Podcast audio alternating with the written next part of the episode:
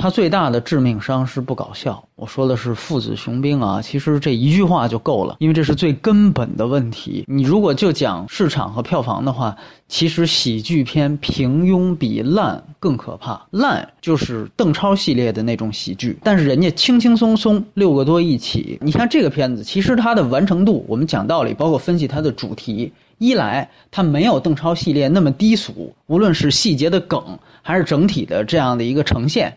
而且它有清晰的一个父子和解的一个价值观，一个这个人物弧光，这些都有，它的完成度并没有那么糟糕。但是它首先是一个喜剧，喜剧片是最讲类型卖点的啊，所以还是那句话，不搞笑是致命的。说这一句话就够了，后边是白送的。这个片子另外的问题就是它的喜剧和亲情这两部分，其实它的呈现也是割裂的。它在后面其实开始大量的去铺父子的亲情梗。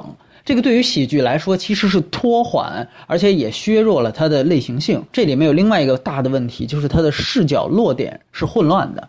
前半程聚焦在大鹏这个人身上，感觉他是一个那种创业失败的那样的人；后半部分就变成了阳光姐妹淘式的老兵回勇。你看那老炮儿，哪怕他也有说两代人的这样的一个矛盾，但是有一个清晰的视角落点，这个是很清晰的。而且老炮儿还不是喜剧。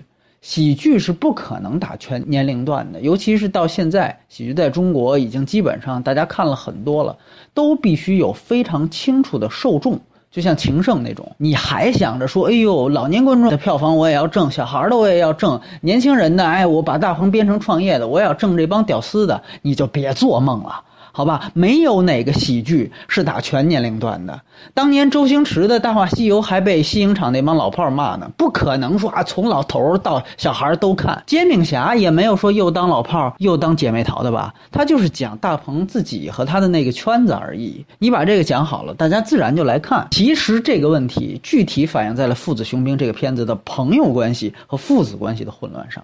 尤其你看后来编剧把范伟支到云南之后，等于单开一条线，那搞笑照片的部分主要就是由大鹏和乔杉啊这条朋友的线来承担。这里一来，乔杉这个太刻板印象了。你看他都多少部演这种娘娘腔式的闺蜜也好啊，这种朋友也好啊，什么情圣之类的，难道就是这个人就没到一线演员的程度，就先把自己固化了吗？观众我觉得到这个时候也看烦了吧。二来就是最后铺父子线一下子。又转的特别尴尬，范伟大闹这个葬礼，然后之后这开始就变成另另外一个电影了。这里面出现的，比如说老兵战友这些，我们开始都以为他是走过场，哎，结果没想到最后他成了最后那场大战的主角。那两条线，父子朋友还跳来跳去，讲不清楚呢。张天爱的爱情线就更尴尬了，对吧？